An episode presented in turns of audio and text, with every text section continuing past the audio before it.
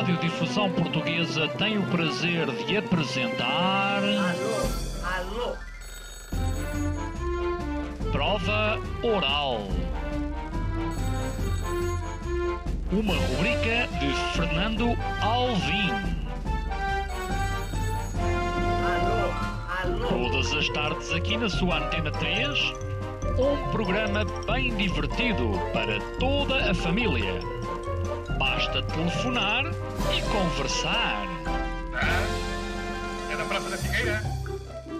E? Dos Jardins do Lógico?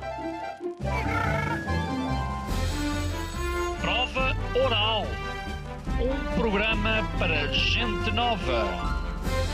A vossa atenção, portanto, para o programa Prova Oral.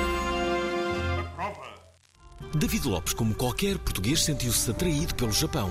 Eu acho que não há quase ninguém que conheçamos que não ponha numa lista o Japão como um dos seus destinos de vida. Só que aí chegado quis escrever um manifesto.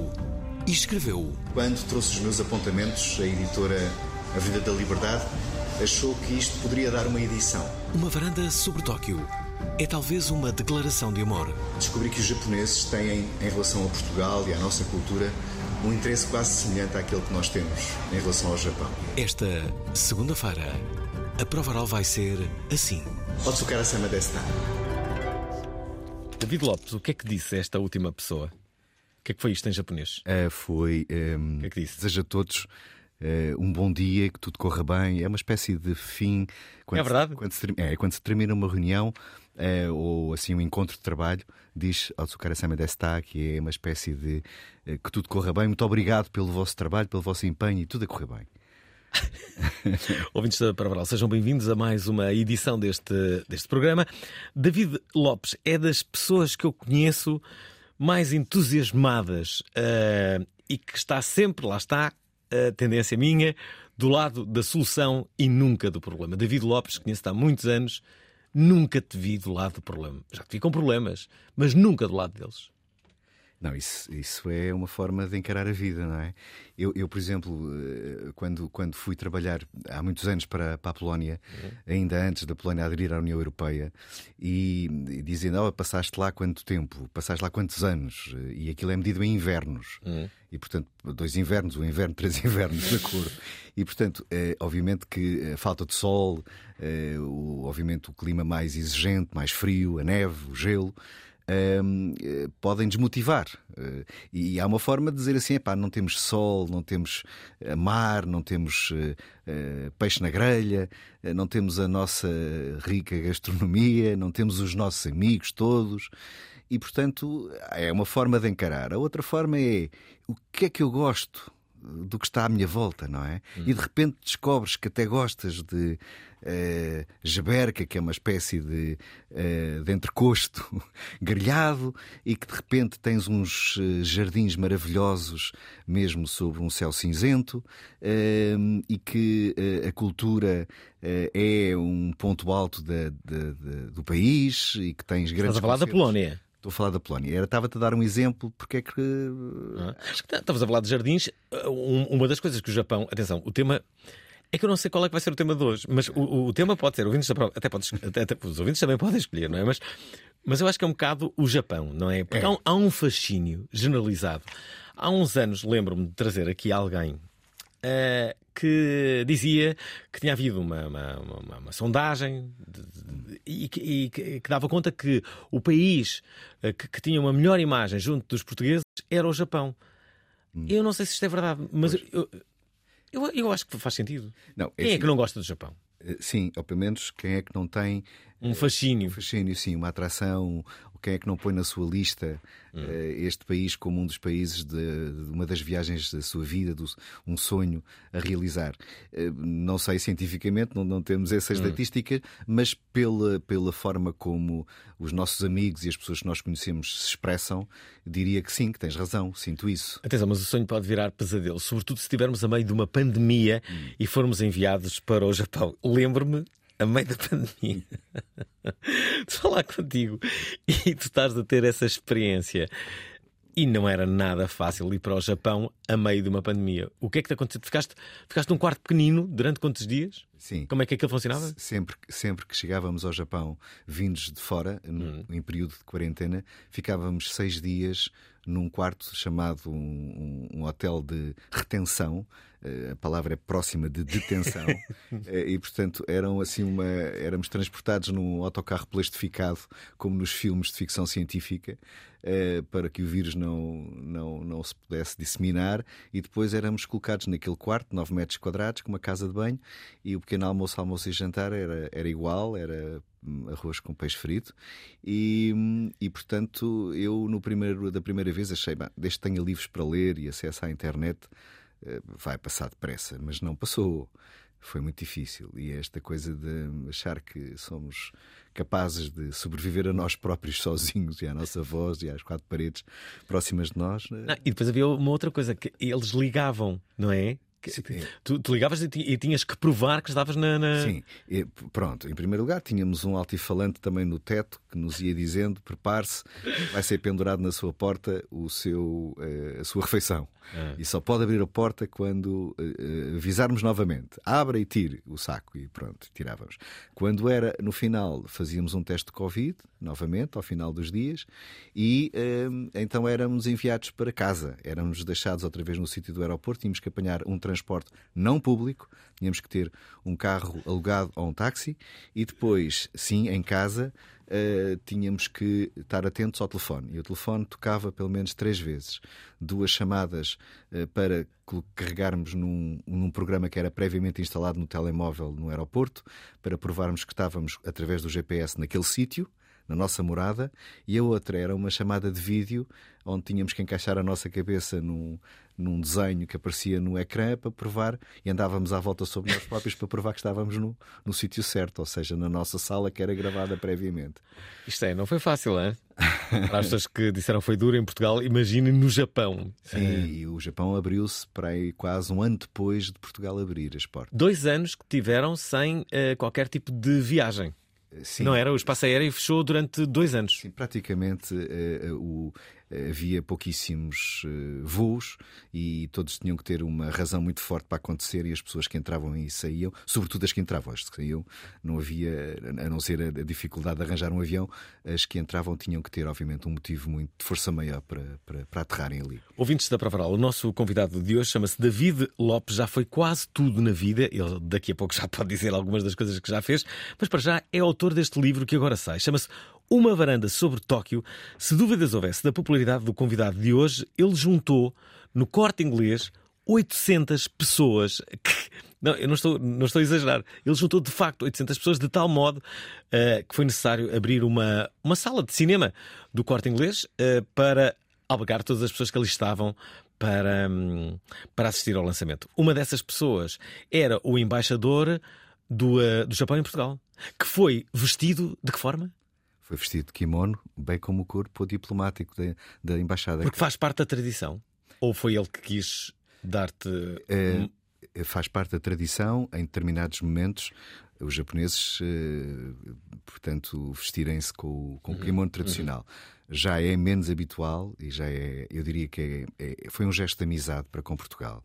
Eh, o, o Sr. Embaixador eh, Otto-san, eh, embaixador em Lisboa, do Japão, e mais o corpo diplomático que trabalha com ele, vir comparecer, né, aceitar o convite para estar presente com esta indumentária, que é uma indumentária, para além de muito bonita, neste caso, com muito significado.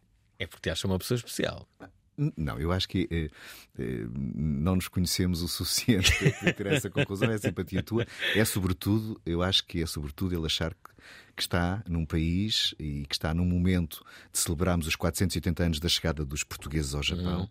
Eu queria, quero acreditar que seja essa a forma de, de transmitir aos portugueses a amizade que têm por nós. Muito bem, já agora, porque falamos em pessoas especiais, olhem só, as três pessoas especiais que vão estar cá amanhã. Samuel Luria. Mas eu faço música e continuo a fazê-la por uma inevitabilidade, porque comecei a fazer e não consigo parar. Benjamin. Eu olho para a, música, para a minha música eh, como música pop.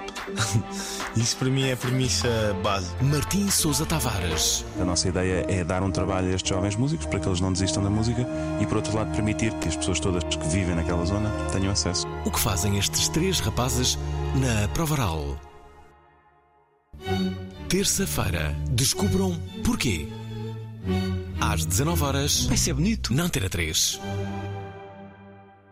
É, vai ser muito bonito, mas para já, bonito, bonito é este livro que acaba de sair de David Lopes que se chama Uma Varanda sobre Tóquio. Ora, vamos falar sobre Japão, sobre aventuras que já tiveram também vocês na viagem, no Japão ou noutro país qualquer. Digam-nos o que é que, o que é que acham, para já, do Japão.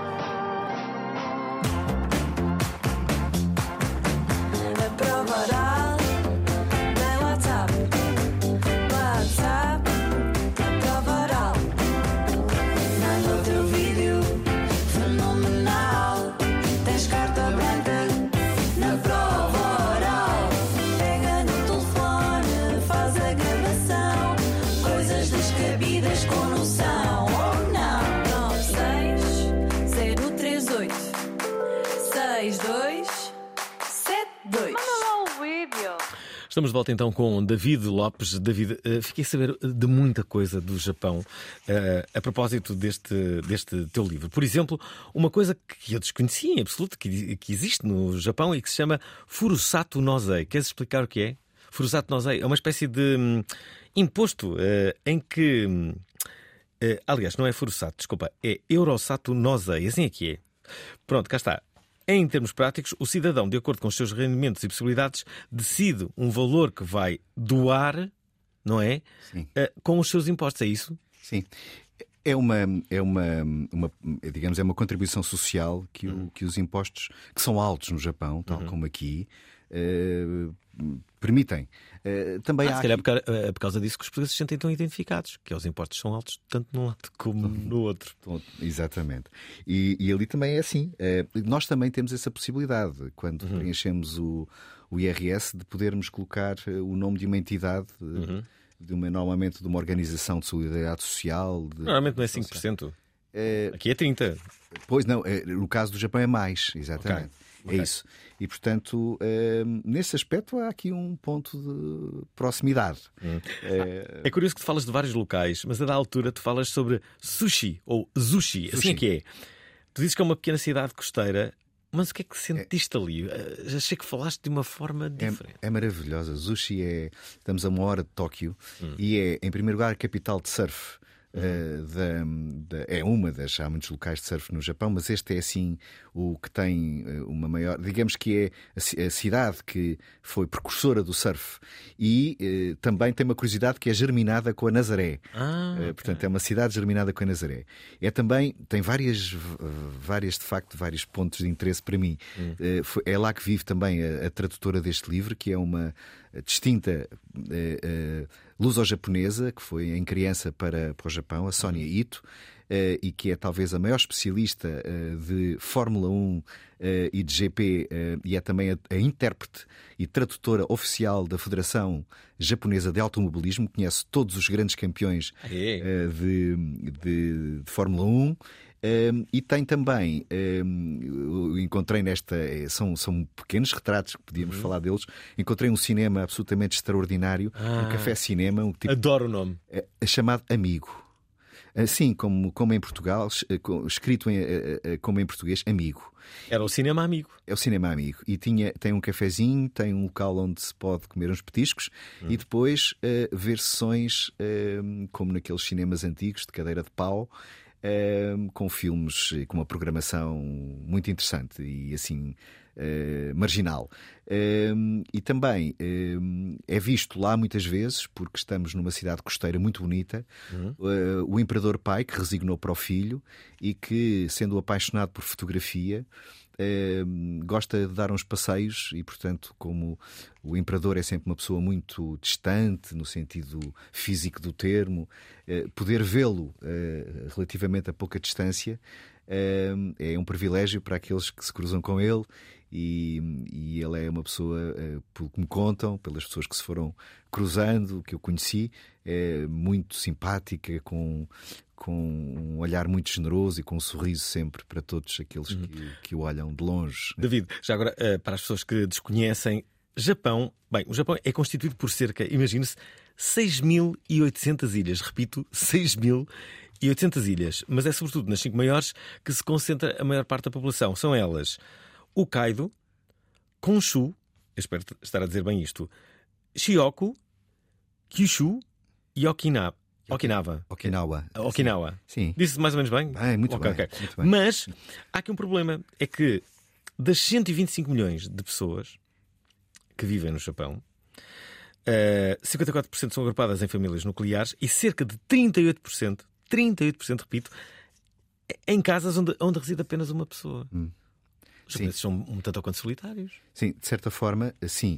Em primeiro lugar, eh, este é o país onde mais pessoas vivem em cidades no mundo, quase 80%. Portanto, temos um país imenso, um país com estas ilhas todas, mas as pessoas concentram-se todas cada vez Uhum. Nas mais cidades. nas cidades. Ehm, e, e- e- e temos também um país com uma grande longevidade. Uma grande esperança média de vida, Uhum. uma das maiores. Ehm, e também, e por isso mesmo, eh, nós ainda nos lembramos do tempo em que, quando éramos miúdos, víamos na televisão alguém que fazia 100 anos. Dava na televisão. Uhum, Lembras-te? Pronto, aqui se estivéssemos no Japão, tínhamos um canal só para isso, porque há muitas pessoas, há Muitos muitas centenários, pessoas, muitos centenários. Ehm, e portanto, a questão é, eh, e aqui também descobri, portanto, vivem de facto, eh, à medida que vão ficando envelhecidos, também vão ficando uns porque eh, não casam, ou vivem até mais tarde sozinhos, ou que nunca casam, e outros por, por, pela idade que acabam sozinhos também. Importante, 67% do Japão são florestas. Sim, sim. Não tinha e, essa ideia. E, e nessas florestas existem centenas de milhares de casas eh, vazias e abandonadas, eh, muitas delas em mau estado, mas que podem ser, há um mercado próprio para essas casas, casas que podem ser adquiridas por, eh, por quem quiser, por um estrangeiro. Mas porquê é há- que estão abandonadas? Porque as pessoas foram para as cidades? foram para as cidades. E o que há neste momento são muitos, eh, eu não diria eh, nativos digitais, como se chama hoje, se calhar alguns haverá, muitos, mas outros que são pessoas que querem, que vêm de muitos sítios do mundo e que querem ficar a viver em sítios eh, exóticos, bonitos, em montanhas, em- e que vão e que, e, que compram por, por um valor eh, reduzido, embora tenham depois fazer grandes investimentos para o conforto e para a segurança dessas casas, mas ficam em locais eh, extraordinários, mas muito isolados, normalmente. Ouvintes da Pravaral sabiam que o Japão produz um sexto da riqueza mundial? Pois é a terceira maior economia do mundo, embora esteja a perder terreno. Eh, esteja Vem para a perder China? terreno. Vamos para a China. Isso estão todos praticamente. Eles têm relação com a China. Os japoneses, e, portanto, o- os japoneses não entendem nada do que os chineses dizem. Uh, sim, não, Uhum. não é bem assim. Uh, vamos lá ver. Uh, Tipo, nós e os espanhóis? não, aí há mais proximidade. Aí nós entendemos mais. Nós entendemos os espanhóis, espanhóis, do que os espanhóis entendem os portugueses. O, o- nós, nós- há três alfabetos. Portanto, a, a língua japonesa é composta por três alfabetos. E um deles é o kanji, que é o, o alfabeto original chinês. E, portanto, depois é o, o- o- o alfabeto, vamos dizer, vocal japonês. E depois é um que é a adaptação de estrangeirismos, sobretudo inglês, para uma língua japonesa, ou digamos que é um japonês falado de uma forma eh, menos cuidada. A palavra eh, tem que ser usada aqui com cuidado. Ok. E, portanto, por exemplo, eh, cerveja, beer em inglês, não é? Eles dizem bureau. Hã? E portanto, o, o office dizem office. E portanto, se tu eh, falares assim o inglês desta forma, já falas quase 10% japonês. Olha, deixa-me aqui colocar a primeira mensagem que recebemos. É esta do uh, Rafael, que diz isto. Olá Fernando, olá, Olá. ao convidado. David. Eu, eh, a propósito do tema Japão e do que estou a ouvir que estou a adorar, eu queria perguntar ao convidado se já conhece o Viseu Ryokan. É a primeira hospedaria tradicional japonesa em Portugal, que fica em Viseu, e talvez a primeira, pelo que penso, no mundo inteiro fora do Japão. Que é uma oportunidade muito interessante a nós que não conseguimos ir ao Japão, pelo menos ter um gostinho deste, de- desta cultura em Viseu. Eu queria perguntar se conhecem eh, e se não conhecem, já experimentei e é absolutamente fantástico. É o quê? Obrigado. É o quê, David? É, é mesmo isso. É uma, é uma experiência. Conheço. Eh, não sabia que era a primeira, a primeira eh, hospedaria Uhum. em estilo japonês. eh, e portanto. eh, Mas como é que é uma Viseu- hospedaria em estilo japonês? Ah, portanto, é uma- em primeiro lugar, estás num, numas instalações, estás num, num, num hotel, é um hotel para todos os efeitos, eh, muito frugal, não é? E, portanto, o que tu tens, em vez de eh, o típico colchão ortopédico ou, ou alto que tu tens, é um eh, futon. E, portanto, um tapete, eh, digamos, ligeiramente acolchoado ou eh, em bambu, depende do, do tipo de, de local onde tu estás. E, portanto, esse colchão, eh, sobretudo, é, é muito versátil, não só para um hotel, mas também, sobretudo, a razão de ser é também para poder ser enrolado e de repente o local onde tu dormiste passou a ser um espaço social, porque as casas não são grandes, sobretudo nas, nas cidades. E, Aliás, portanto, diz isto, desculpa. é isso, é. Portanto, é um local muito depurado e, de facto, este acho, acho muito interessante ter aberto em Viseu, ainda bem que assim foi, eh, para que. Agora fiquei curioso, vou Viseu no dia 10. Então, pronto. dormir aí. Então, exato, é uma boa oportunidade. Olha, já, já agora, curiosamente, falas de um outro hotel, a da altura. Eu estava a ler o teu texto e estava a dizer: hum, ele inspirou-se talvez neste hotel para fazer, eh, para fazer aquilo que tu fizeste, e bem, em, em Cabrela. Que é, tu em Cabrela tens. Como é que podemos dizer? É um. É, um É- quê? É um, é é, um, é um alojamento eh, literário. literário. Literário. E tu descobriste aqui o Book and Bed de Tóquio, É. que, é, que, eh, que é situado em Shinjuku. Shinjuku, e que é em Tóquio, no centro de Tóquio. Ok. E é fantástico. É, é, é, no fundo, uma espécie de um hostel Hum. eh, que, que tem eh, quase também aquelas cápsulas para dormir. Eh, Mas é também um restaurante e é também um espaço de ler e de leitura. E, portanto, mistura tudo. Eh, Não, Claro que fizeste um acordo com eles. Uh, Não, fizemos uma espécie de, de, parceria emocional, porque, em boa verdade, o que é que se pode fazer com um local a não ser tirar ideias, uh, abraçarmos, abraçarmos é uma, uma expressão demasiado forte, cumprimentarmos uh, e, e contarmos a nossa história. E, Peraí, portanto, peraí, peraí, peraí. Tu quando dizes abraçar-nos é demasiado forte, Simplesmente. porque o- o- os japoneses não se abraçam? há alguns séculos. Uh, Não se abraçam? Não, abraçam-se com certeza. Mas eh, tu conheces alguém que te é apresentado e aqui somos capazes de dar um Ok, ok, aperto de mão e um abraço, assim. Eh, era um bocadinho. eh, ali não, ali em princípio não. em princípio, Não, mas agora, eh, de repente, assim, o aperto, mão, ver? o, aper- o aperto de mão é cada vez mais universal. Eh, Mas, sobretudo, eh, uma, uma, uma pequena vénia. Um, Dás uma vénia antes do aperto de mão. eh, sim, eh, mesmo que se dê um aperto de mão, dá-se sempre uma vénia, não é? Sempre. Agora, dá-se sempre vénias mesmo sem aperto de mão. ok, estamos a aprender muito sobre o Japão. É claro que vamos perguntar ao David se encontrou sinais da presença portuguesa no, no Japão. A toda hora, com a certeza. Mas antes disso, vamos ouvir duas mensagens que nos chegaram. Mulheres deste programa, precisamos rapidamente da vossa intervenção. 960386272 é a linha do nosso WhatsApp. Recordo a todos que nos estão a ouvir que a vossa intervenção pode vos valer um livro de David Lopes que se chama Uma Varanda sobre Tóquio. Foi lançado muito recentemente no, no El Corte Inglês e vais fazer mais lançamentos, David? Sim, vamos no dia 11 fazer em Cabrela, no Alentejo, exatamente naquele espaço de leitura pública que, que referias. Eu conheço. Eh, e vamos fazer no dia 23, vamos estar no dia 23 no Porto, também no El Corte Inglês, e aí com também eh, com uma apresentação do Walter Ugumem. Bem, não percam. Dia 23, então, no Porto e dia eh, 11. 11 em Cabrela. Já agora, eh, Francisco, Francisco Andrade quer dizer isto. Boa noite, Prova Oral. Um, Francisco Andrade. Um, hoje o tema é o Japão. A, minha pergunta é se, um, se é que o convidado também tem um, conhecimento de- de- sobre o que é que é a China e os países à volta do Japão, porque a minha, a minha pergunta é, a minha curiosidade é, eh, a nível cultural e de pessoas e de hum, maneira de estar, etc., o que é que difere o Japão da China e dos países à volta? Porque parece-me que há uma, há uma diferença, mas parece-me só porque eu nunca fui, nunca fui a essa zona, infelizmente, de ir, se Deus quiser. Mas, mas a minha pergunta é essa: hum, se tem conhecimento de- das culturas à volta do Japão e, se, e, o- e o que é que difere o Japão de- dos países à volta, como, sobretudo, a a China.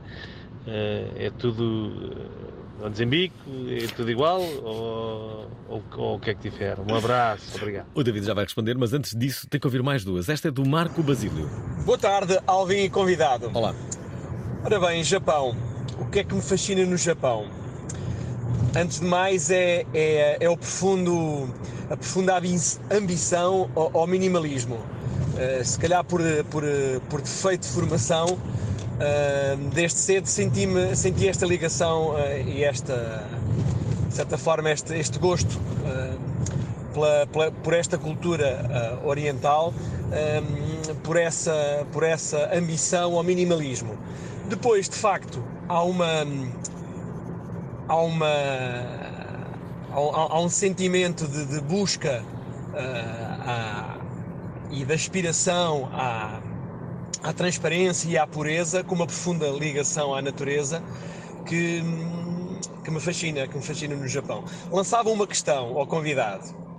Ahm, efetivamente, apesar de eu sentir que, que procuramos ir buscar muito à cultura japonesa, mesmo que, que isso não seja facilmente visível, ahm, o que é que acha que os próprios japoneses, a própria cultura japonesa, ah,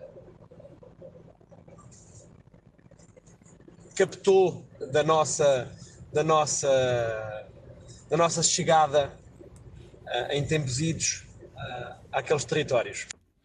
Vai responder também essa, mas falta-lhe uma. Esta é do João Marafus.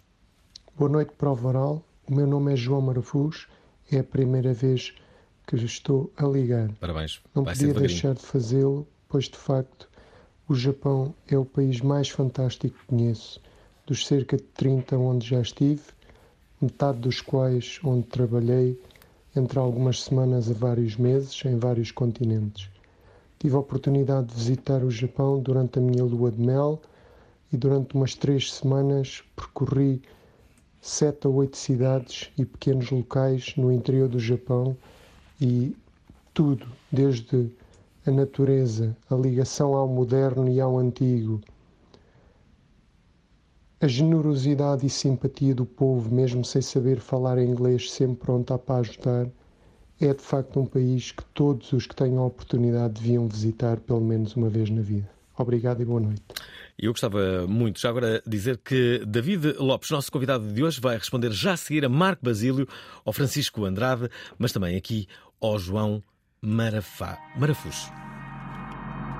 João Lousada é um astronauta análogo. Missões análogas são missões, vem da analogia, são missões que procuram aqui na Terra ambientes semelhantes aos que há no espaço, na- seja Marte, seja a Lua. Como será a vida numa nave espacial? Portanto, não há pratos, para começar, não tem sentido ter um prato porque a comida não vai ficar no prato. Ah, não podemos ter, por exemplo, ah, alimentos que façam migalhas, porque migalhas a flutuar no espaço podem entrar nos olhos, podem entrar nas vias respiratórias, portanto pode ser um problema. Porque se perde massa muscular. É, é simples, porque estando a flutuar nós estamos- não usamos as nossas pernas ou não usamos os nossos, ah, os nossos abdominais para manter o equilíbrio, portanto, completamente relaxados durante todo o dia. Não precisamos de mexer mais do que a ponta dos dedos para nos mexermos de, um- de uma ponta do módulo à outra ponta do módulo. Uma viagem ao espaço num programa interplanetário. Em breve. Na prova oral. Go, go, go, go, go! Aposto que gostavas de ir ao espaço, David. Gostavas. Gostavas. Espera, espera aí. Antes de. agora. Acaba aquilo um botão. Como é que eu fiz isto? Ah, agora sim. Gostava muito, gostava muito. Ias a Marte, sabendo que para ir a Marte levarias oito meses para lá e oito meses para cá? Pois é. E tínhamos que chegar e voltar logo. também não valia a Exato, pena. exato. Mais lá- oito meses e depois não ficas lá tempo nenhum, também não, faz ficava- sentido. ficavas- Ficávamos um mês, dois, não é? Isso. A tua mulher ainda te ligava dizendo: David, eu já te disse. Não achas que estás a exagerar desta vez? É verdade. David, queres responder aqui às, às Sim, questões? é a, a cultura, a cultura japonesa e a cultura chinesa Hum. e também a outra que conheço relativamente bem, a coreana. Hum. Uh, são, uh, são todas milenares e são todas diferentes. Embora existam uh, pontos comuns hum. de alguma espiritualidade, vamos dizer assim, o budismo e a forma como ele foi desenvolvido em cada uma destas culturas e como ele é vivido. E, portanto, estamos a falar de de questões que são, eu diria, contemporâneas aos três países, como a questão da religião, mas depois há uma história da diversidade entre, os, entre estes três países, não é? E, portanto, há não só uh, na questão da, da, da, Segunda Guerra Mundial, mas quando voltamos mesmo para, para, o século, para os séculos antes dos portugueses chegarem, antes do século XV, antes do século XVI, em que eh, houve sempre tensões e, e, batalhas e tentativas de conquista eh, eh, na China, portanto, exércitos japoneses tentarem invadir a China e a Coreia. Portanto, Hum, é muito uh, simplista começar a definir, e não consigo fazê-lo, uhum. e, e, e, aprofundar de forma correta uh, estas uh, três culturas, por exemplo. mas dizer que todas elas têm uma personalidade e uma história muito própria.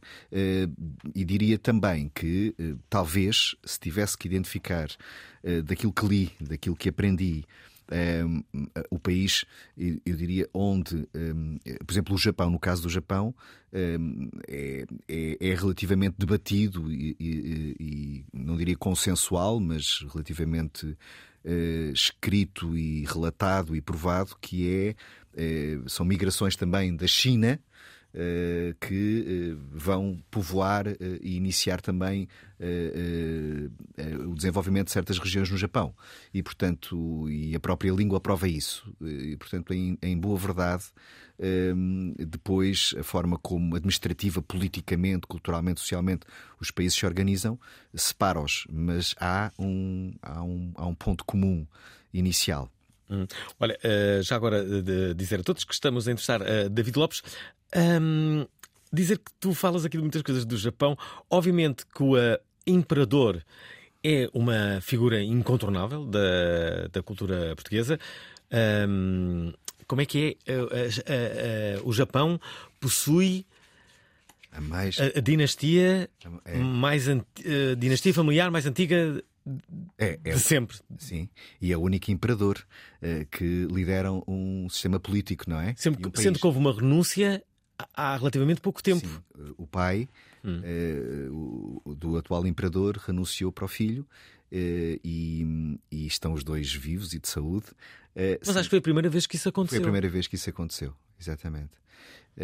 Por acaso, agora que diz isso, não sei se há muitos séculos atrás houve alguma coisa semelhante, hum. mas, mas sim, se aconteceu foi uma única vez mais. Aliás, há, há, há, um, há, um, dia, eu penso que é uma festa do Japão, onde as pessoas são são convidadas a, a irem cumprimentar o, a, a família do, do, do, do, imperador. Isso, aliás, o Japão tem várias festas. Há uma, uma festa curiosa que eu, que eu apontei, que é o dia 3 de março, onde neste, neste dia a festa é para comemorar o nascimento das. Olha, de, de, de, das raparigas uh, japonesas, Sim. não é? Uh, como é que chama este dia? Por acaso não, te, não Agora, deves recordar, mas eu, eu Pois ajuda-me. Eu ajudo, eu ajudo. Já, digo, já digo como é que chama. Sim, sim. Sim, eu sei, eu sei que é. Inclusive há um pequeno altar uhum. uh, e, em que existem umas imagens e que um, é, é, celebrado, no fundo, uh, uhum. um, as... chama-se Festival Ina Matsuri. Isso. Inamatsuri. Inamatsuri. E, e portanto é a forma de, de desejar eh, sorte, felicidade e maturidade às, às, às jovens japonesas. É, é uma forma que a sociedade tem de, eh, de elevar o papel também das mulheres e celebrar as, as raparigas que vão ser uh, as mulheres uh, do futuro japonesas e que vão ter um papel importante na sociedade. Deixem-me só dizer que não são só os japoneses que comemoram as mulheres que, que vivem nos seus países. Aqui na Prova Oral nós também comemoramos. E para comemorar temos duas mensagens de duas mulheres deste programa. Na verdade temos três. Convidado, eu estou a apanhar um bocadinho já em estado avançado de tema, mas sendo o Japão um dos países que tenho em mente em conhecer, pensava ser este ano que vou fazer 50 anos, mas vai ser, vai ser muito difícil. Um, e sendo eu uma amante de, de culinária, eu gostaria de saber se existe em Portugal algum restaurante verdadeiro em que a gente possa apreciar uh, a comida um, japonesa sem ser assim com muitas imitações. Obrigada. É uma boa pergunta. Outro dia, há uma coisa muito, muito, uh, muito típica do Japão que tu falas aqui, que são os bolinhos de arroz, não é? E, e descobri que, que, há um restaurante que tem estes eh, bolinhos de arroz aqui. Eu ia jurar que era em Sesimbra, mas não tenho a certeza absoluta disso. Sabes como é que são estes bolinhos de arroz que eu, que eu estou a falar, que são muito uh, conhecidos no Japão? Sim, esses, esses bolinhos de arroz, e há inclusive bolinhos de arroz e de chá verde, por exemplo. Uhum, sim. Uh, há cada vez mais uh, bons restaurantes japoneses em Portugal, ou pelo menos chefes uh, que vêm de, do Japão para Portugal, e muitos deles portugueses. Uh, e portanto, eu tenho muita dificuldade, e se calhar é muito injusto, porque não o conheço o suficiente para poder recomendar a esta última ouvinte um, um, um restaurante, mas este, este é, se eu diria, se eu tivesse que escolher um, uh, escolhi este que é o Kanazawa. Ah, em, claro. em, em, Lisboa e Paulo é... Moraes, não é? Mas antes era o senhor uh, uh, era o senhor antes do Paulo Moraes estar no, no um, nesse restaurante, como é que se chamava? Era o senhor não sei, não sei o nome. Não, não sei o nome. Bem, cheguei a ver um, um workshop dele que era ele explicava como, como infligir menor dor, por exemplo, aos, aos peixes. E isso mudava tudo. Eu vi uma coisa dessas. Eu por acaso gostava de. Estás a investigar? Estás no, estás no Google? Estava, estava aqui a ver, estava a ver se, se conseguia descobrir o, o, nome que tu estás a dizer. Eu, eu acho que era o senhor. Uh, como é que chama o restaurante? O Canazava? Era o senhor Canazava, será? Não sei, não sei. Hum... Mas, mas é um, vou saber, é um extraordinário restaurante. Um, agora, não sei se tu me permites uh, falar da, de, permite, permite. de, uma das, de uma das questões, senão depois fica sem, sem, sem, sem comentário. Uh, a questão da ambição uh, ao minimalismo, como era há bocadinho hum. referida, que é, outra, que é outra dimensão muito clara quando se chega ao Japão. O Japão influencia, influenciou e influencia gerações de criadores. De, de, de arquitetos, de designers, de facto, é verdade, há uma, uma eu diria, uma vertigem pelo, pelo, pelo simples, pelo, pelo depurado, pelas linhas uh, sóbrias. Uh, o menos é mais ali. E, portanto, há uma forma de, que o espaço e o, o, que está à nossa volta ganha forma de uma forma não invasiva. É, é muito discreta, é muito elegante uh, a forma como tudo é combinado. Uh, e também isso, eu acho que de certa forma uh, não entra em contradição com aquilo que é a exuberância da natureza. Porque hum, uma das, obviamente, uma das religiões mais uh, expressivas. O, o, vamos dizer que existem, obviamente, alguns cristãos na, no Japão, é um número muito pequeno, mas é simplesmente, é sobretudo um país budista e shintoísta. E o shintoísmo é essa interpretação da natureza. Não se adoram uh, figuras nem profetas e é a expressão da natureza. E, e, e eu diria, é uma, é uma, interpretação que só me compromete a mim, uh, que uh, à medida que a vida decorre, os, os chineses se aproximam cada vez mais deste, desta forma do shintoísmo. do shintoísmo. E inclusive há quem diga que nascem budistas e morrem shintoístas, ou seja, nascem no budismo e morrem no shintoísmo. E há cerimónias posso ser budista, mas, por exemplo, quando chego ao casamento de uma filha ou ao batizado de um filho, é no shintoísmo que procuro abençoá-lo. Vamos chamar assim para simplificar. Tu és mais shintoísta. Uh, se calhar, se tivesse que Escolher. viver a espiritualidade, há, há templos budistas absolutamente extraordinários e há uh, grandes textos maravilhosos de espiritualidade, porque neste caso, é, é, é, se não respeitarmos a diferença e se não formos abertos a esta, a esta, digamos, a este comunismo de de podermos compreender melhor os outros através daquilo em que eles acreditam, na fé deles, dificilmente criamos pontos e, portanto, esta, esse interesse vem daí também. David, que história, já, já que falamos em, em compreensão dos outros, que história é esta de leitura do ar? Hum, sim. Ehm, é, é, Os japoneses leem, leem o ar? Leem o ar. Leem o ar com o silêncio, com o respeito pelos outros, pelo silêncio. Ou seja, existem gestos, há coisas que têm significado mesmo não sendo ditas. E, portanto, quando chegas a algum sítio, o ler o ar é entender eh, os outros, é entender onde estás hum. e respeitar onde estás. E, portanto, isto pode ter muitas interpretações no trabalho, uh, nos transportes públicos. Uhum. Se alguém num transporte público falar ao telefone, é considerado grosseiro, mal educado. Como é que é? Eles não falam ao telefone? Não estão sempre a mexer no telefone e estão sempre a ler o que está no telefone e estão eventualmente. Mas não atendem nenhuma chamada? Não, não se atende chamadas, nem se come num transporte público. E, portanto, é considerado grosseiro, é, uma vez mais. E, portanto, é. vamos dizer, se alguém entra no transporte, no metro, com uma garrafa de cerveja e a emborcar, Hum, é, é, não leu o ar, mas foi o ar que se lhe deu, não é? E também não vai ser, não vai ser interpelado. Mas se lermos o ar nesse momento, vai estar denso. O que é que tu, se pudesses, importavas para Portugal do Japão? Isto é, que ideias, que instituições, que coisas é que tu viste que disseste, ora, isto em Portugal é que podia ser uma boa ideia? Epá, nunca tinha... Devem ser mil. Uh, não, é assim. Um, um... Olha, esta de não falarem uh, ao telemóvel nos transportes públicos ah, era uma excelente ideia. Fosse, excelente isso, ideia. Em termos de atitudes e de comportamentos, é pá, muitos, não é? A questão hum. uh, de, de, a extraordinária. Bom, há uma coisa que é, eh, e perdoem os ouvintes, eh, e eventualmente ir para este caminho, hum. mas quem experimentou, por exemplo, uma casa de banho, uma sanita japonesa, é quase impossível poder imaginar viver sem ela. Verdade. É verdade.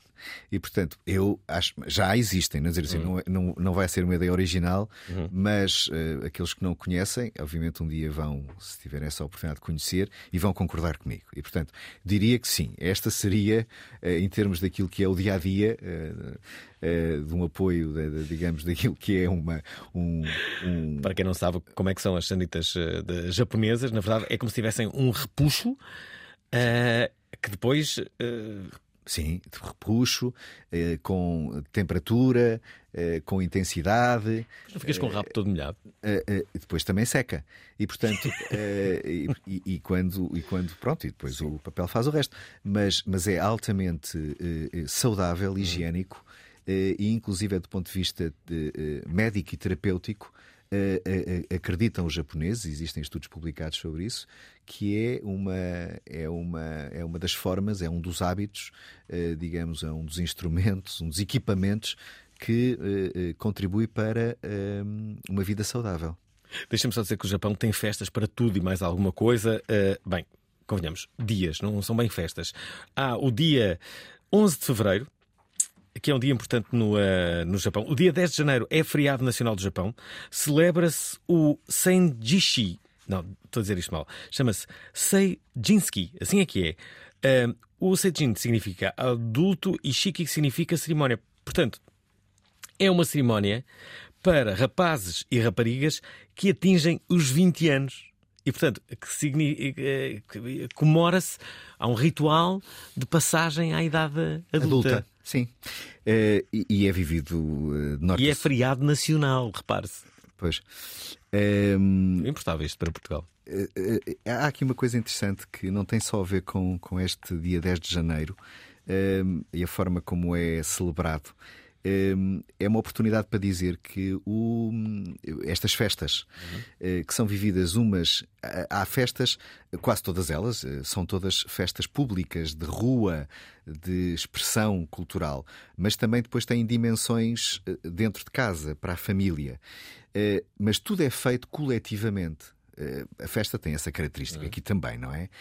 A, a, a, o Japão é uma cidade, é uma, é, uma, é uma sociedade coletiva. Desde crianças que as, eh, desde, desde, desde, desde crianças os japoneses são eh, desafiados, são, são conduzidos a resolverem problemas em grupo.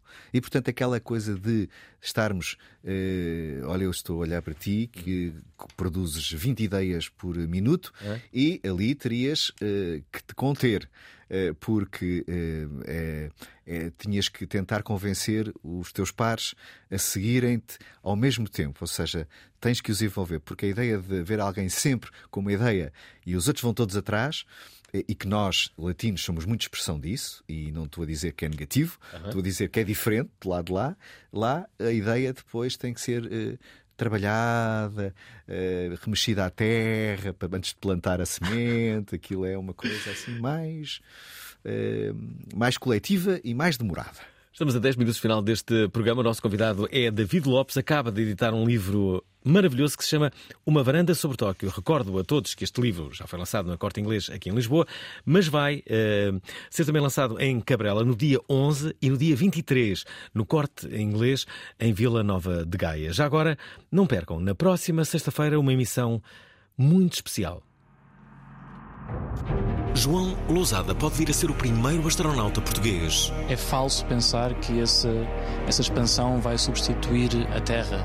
Portanto, nós já encontramos milhares de planetas, tanto no sistema solar como fora, e posso dizer que até agora a Terra é o melhor deles todos. A pergunta é: para onde vai a urina dos astronautas? A urina vai para uma direção, vai ser reciclada e vai ser uh, convertida em água potável outra vez. Portanto, existe esse sistema de. Vai ser convertida em água potável? Exato, exato. Portanto, uma coisa que os astronautas gostam de dizer é que Bem. o café do, de hoje é, é o café da manhã outra vez. Como será levitar no espaço? Não é tão romântico como pode parecer pelo menos ao início, o nosso cérebro foi desenvolvido aqui na Terra, ele está uhum. habituado aqui à gravidade e nós viramos a cabeça para a esquerda e estamos à espera de ver uma coisa e que a cabeça se mexa de uma certa maneira. Retirando a gravidade, o nosso cérebro fica um bocado confuso e é muito normal os astronautas terem um, um enjoo inicial de quando estão expostos a este, este ambiente e alguns vomitam e tudo e, pode, não é tão romântico como parece, aquela, aqueles momentos iniciais. Como é a vida em Marte? Marte é um planeta frio. Marte tem uh, temperaturas entre menos 120 graus e o máximo que encontramos em Marte Uh, pico do verão no Equador, 0 graus centígrados. Não percam, em breve vai haver vida na Provaral. Go, go, go, go, go! Não percam, é na próxima sexta-feira. Entretanto, são muitas as mensagens que nos estão a chegar por parte dos nossos ouvintes. Curiosamente, o sexo feminino está a chegar-se à frente e de que maneira a Carla Pereira uh, diz que se sentiu sufocada no Japão. Olá, Olá.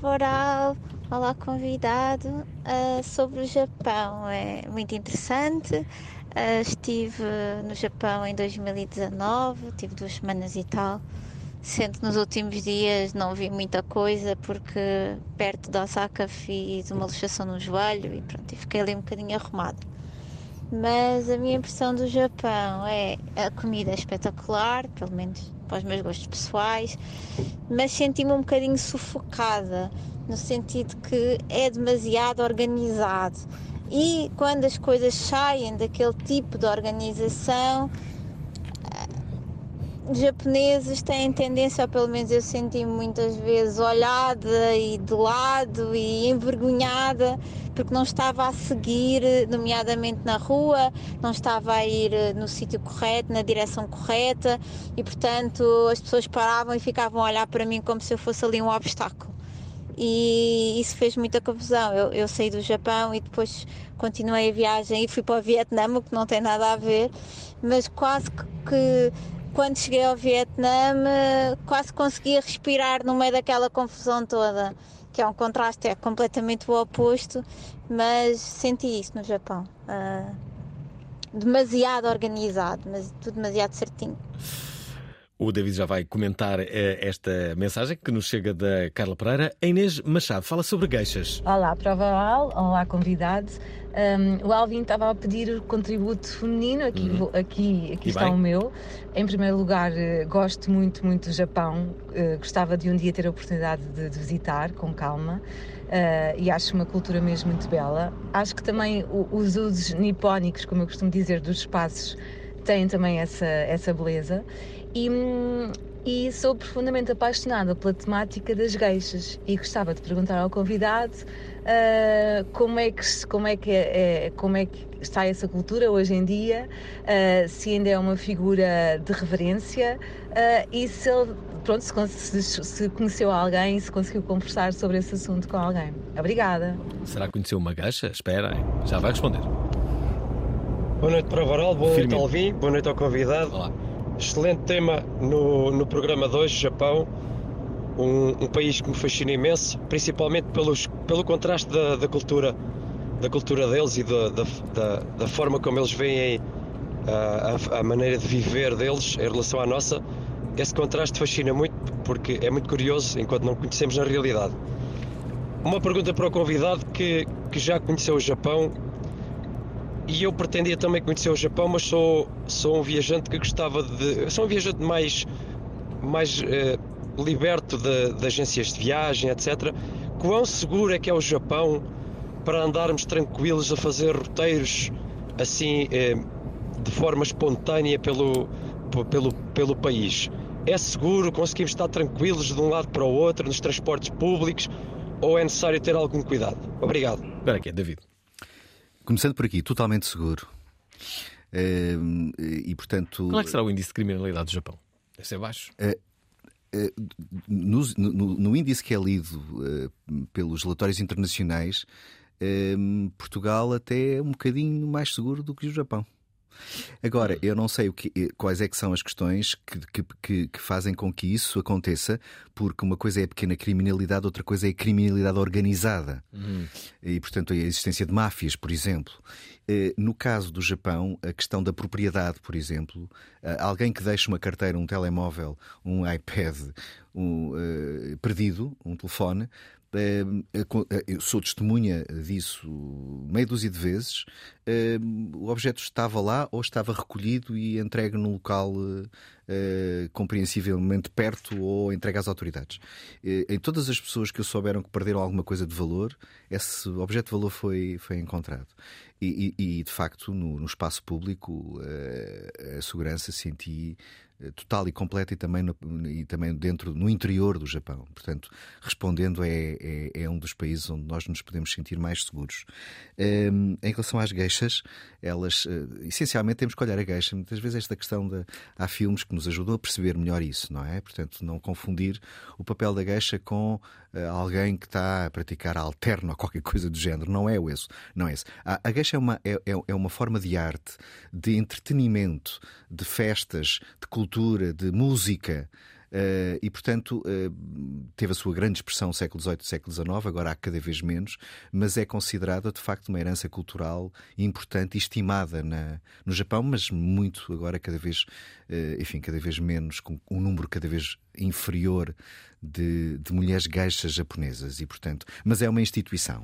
Uh, e é muito interessante do ponto de vista cultural porque são gestos teatrais são gestos musicais são gestos de entretenimento uh, e portanto de encenação de determinados momentos importantes da história por exemplo do Japão. Ao mesmo tempo que, que, que ajudam que servem à mesa e portanto é uma é, um, é, um, é, um, é uma é uma imagem uh, interessante e com, e com muitos séculos de história Uhum. Uh, e em relação uh, à questão de tudo organizado. E de facto é tudo organizado. Não há dúvida absolutamente nenhuma. Uh, quando vamos para o Vietnã e para a China. É, é, é, completamente diferente. Eu diria que são mais, muito mais latinos, os latinos da Ásia. Na Coreia também é tudo muito organizado e, portanto, aproxima-se mais do Japão. Aqui no, no, Japão é plano A, plano B, plano C. Portanto, nada é deixado ao acaso e, e se pensarmos que isto não, também não tem só a ver com uma questão, eh, eu diria, cultural, também tem a ver com a forma como este povo se prepara para os cataclismos naturais eh, que acontecem permanentemente. Bem, eles tiveram um sismo em 2011 que foi uh, trágico. Claro, os terremotos. Eu, eu, eu, nos dois anos que lá estive, senti dezenas de terremotos. E um deles foi o maior, uh, apesar de estar a 400 km do Japão, que é o epicentro, hum. na escala 7 na escala de Richter, e, e, e, foi o segundo maior a seguir a Fukushima. Eh, desde Fukushima que não tinha existido um tão grande. Mas não, não, causou, não causou quase danos nenhums. Uh, mas quando isto acontece, toda a sociedade, seja em casa, seja no trabalho, sabe o seu papel.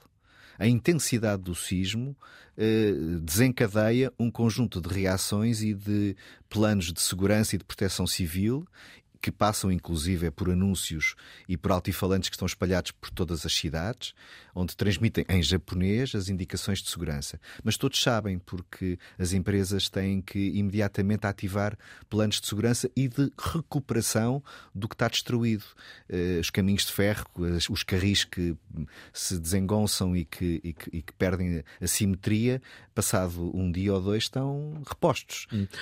Deixa-me aqui colocar três mensagens mesmo para o final, a ver se temos temos tempo. Esta é do André. Olá, Prova Oral, olá, Alvin, olá ao convidado. Eu tenho duas dúvidas, mesmo a sério, sobre o Japão. Uma delas é é verdade ou é mito que fomos nós os portugueses que levámos a pólvora para lá e de que forma é que isso alterou o Japão? E a segunda é de que forma é que o convidado acha que a Yakuza comanda no país? Ou tem algum tipo de influência no poder do país? Obrigada e boa tarde. Espero é. ganhar o livro. Vamos ver. André, aqui a, a, fazer duas perguntas. Eh, o Pedro também quer deixar uma questão. Olá, boa noite para o Oral. Boa noite, Fernando Alvim. Boa noite, uh, David Lopes. Uh, a minha pergunta é: uh, existe algum, ou ainda, ainda existe algum ressentimento dos japoneses face aos americanos devido ao que aconteceu na, na Segunda Guerra Mundial? Obrigado. Esta a pergunta. O André Fontes diz isto. Boa noite, Prova Oral. Uh, daqui André de Aroca. Uh, eu queria saber se o convidado conhece a variedade da abóbora Hokkaido, um, que é uma variedade consumida por cá uh, e muito boa, por sinal. e que pronto, tem este nome Hokkaido, não é? que é uma das ilhas que o nome de uma das ilhas que constituem o Japão. Será que também se consome no Japão esta, esta variedade de abóbora, Hokkaido? David, temos de ser muito, muito rápidos. Muito rapidamente. Em primeiro lugar, a pólvora, sim, nós fomos os que introduzimos a espingarda uhum. pela primeira vez, Tanekashima, quando nós chegámos ao Japão. Ela depois foi reproduzida e permitiu uh, grandes vitórias uh, no curto prazo dos japoneses contra chineses, contra coreanos. Uhum. É verdade, fomos nós que levámos a espingarda e a pólvora. Depois, uh, em relação ao ressentimento dos americanos, em relação aos americanos, não, não consigo responder. E eu diria que há contradições uh, interiores vividas com. Mas a presença americana no Japão é muito forte. E, e, os japoneses olham para os Estados Unidos como um local de inovação, olham-no até com respeito. E, uh, agora não consigo chegar ao sentimento, ao sentimento japonês.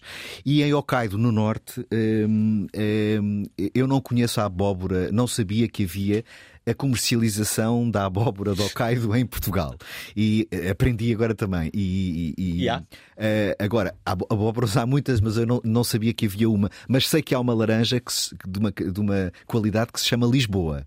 Isso sei. E aquela melancia que, que fica quadrada que tu tens? E, e, e, melancias quadradas que se vendem em lojas de fruta, tipo relojoaria quase. Mas não em Portugal. Uh, não em Portugal, mas uh, crescem em caixas quadradas de forma a ganharem aquela forma e até para transporte é mais mais simples se pensarmos, é porque são exatamente iguais, só que são quadradas em vez de redondas. Ouvidos da Pravaral, não temos mais tempo. David Lopes foi o nosso convidado, tem um livro uh, extraordinário que é este, chama-se Uma Varanda sobre Tóquio. Fez o um lançamento uh, no Corte Inglês aqui em Lisboa, que levou 800 pessoas para uma sala enorme de, de, de, cinema. Dia 11 vai estar em Cabrela e dia 23 vai estar no Corte Inglês, desta vez em Vila Nova de Gaia. Obrigado, uh, David. É, é, é sempre extraordinário falar contigo. Gosto muito de ti, David. Muito obrigado. Igual, igualmente. E pronto, uh, amanhã estamos uh, de volta. Não esqueçam, são estes os nossos convidados. Samuel Lúria. Eu faço música e continuo a fazê-la por uma inevitabilidade, porque comecei a fazer e não consigo parar. Benjamin. Eu olho para a, música, para a minha música uh, como música pop. Isso para mim é a premissa base. Martim Souza Tavares. A nossa ideia é dar um trabalho a estes jovens músicos para que eles não desistam da música e, por outro lado, permitir que as pessoas todas que vivem naquela zona tenham acesso. O que fazem estes três rapazes na Provaral? Terça-feira, descubram porquê. Às 19 horas. Vai ser bonito. Na Antena 3. Gostaram da emissão? Querem ouvir outra vez? Ouçam, partilhem, comentem. rtp.pt/play o podcast da prova oral.